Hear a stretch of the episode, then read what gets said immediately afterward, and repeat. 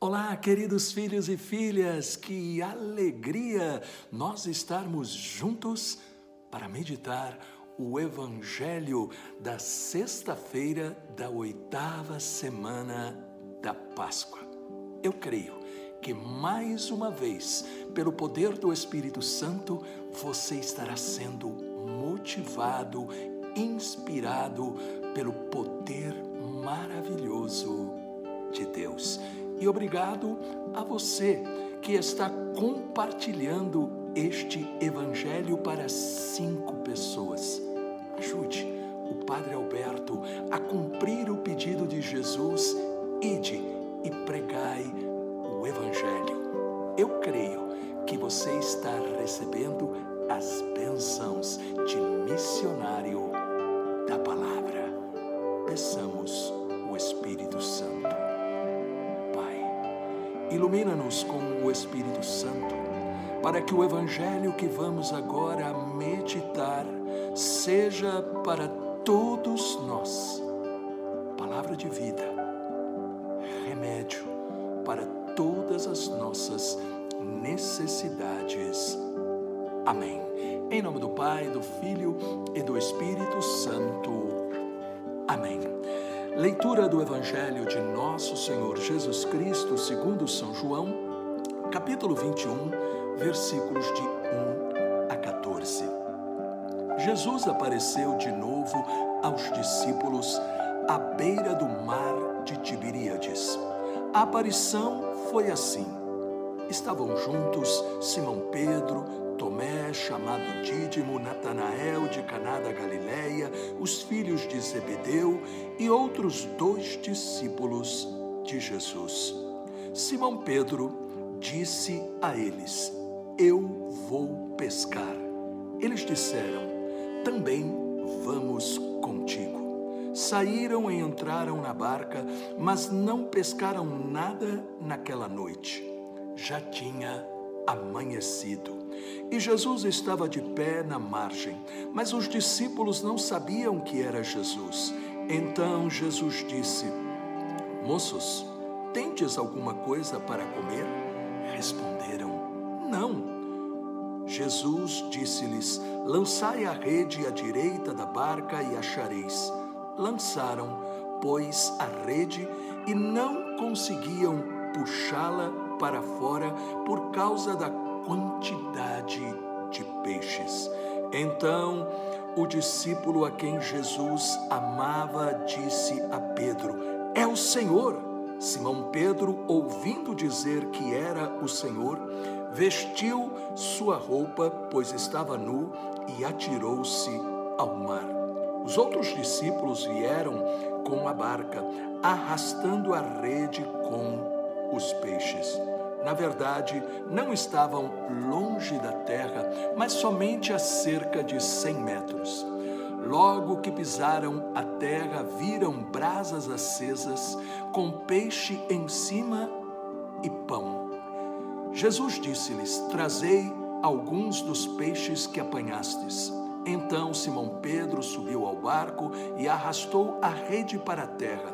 Estava cheia de 153 grandes peixes, e apesar de tantos peixes, a rede não se rompeu.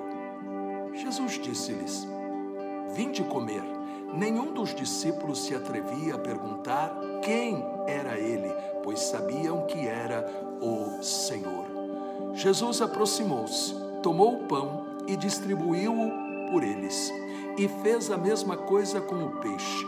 Esta foi a terceira vez que Jesus, ressuscitado dos mortos, apareceu aos discípulos. Palavra da salvação. Glória a vós, Senhor. Portanto, nós acabamos de ouvir um evangelho emocionante. Um evangelho que deve iluminar todo o seu dia hoje. A terceira aparição de Jesus ressuscitado aos seus discípulos. Glórias a Deus, porque Ele nos amou tanto que permitiu que o seu Filho morresse por nós e ele ressuscitou para nos abençoar. Porém, é muito importante a gente observar no Evangelho que eles não reconheceram imediatamente o Senhor. E por quê? A resposta está onde Jesus encontra com os seus amigos, à beira do mar de Tiberíades, conhecido também como Lago da Galileia. Pedro, com os discípulos, havia voltado para o lugar onde trabalhava como pescador antes de encontrar Jesus. Diante de tudo aquilo que havia acontecido na crucificação, estava desanimado.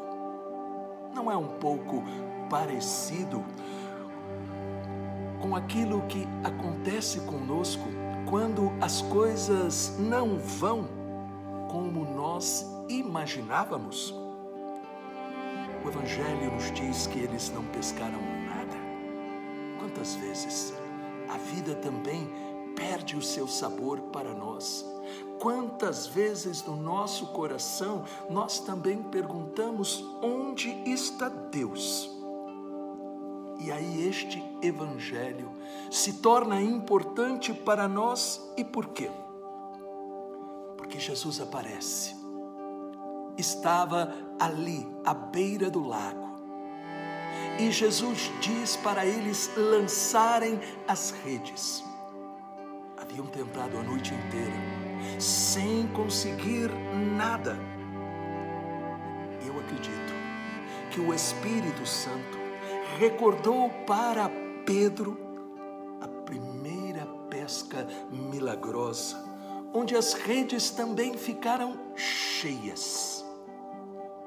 Repare, como é que acontece este milagre do encontro de Jesus ressuscitado com os seus discípulos nesta pesca milagrosa?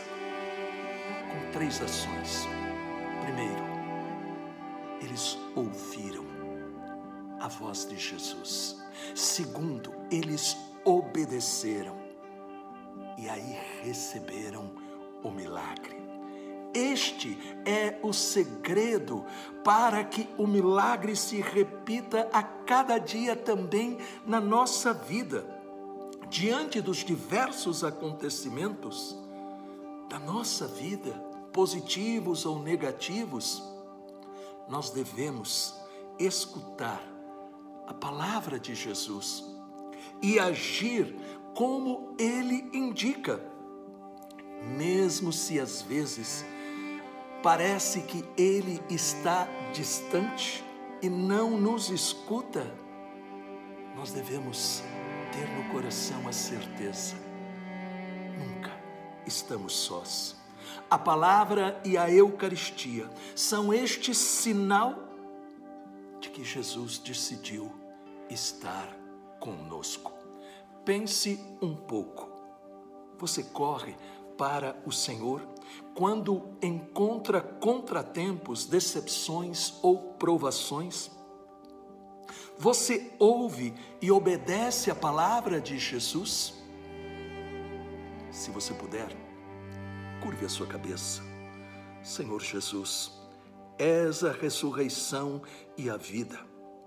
Aumenta a minha fé no poder de Sua ressurreição e na verdade de que estás realmente vivo. Que eu nunca duvide da Sua palavra e nem me afaste de Sua presença. Amém. Que o Deus Todo-Poderoso, com a intercessão da doce Virgem Maria, nos abençoe. Pai, Filho e Espírito Santo. Amém. Deixe um comentário e também lembre-se, compartilhe para cinco pessoas.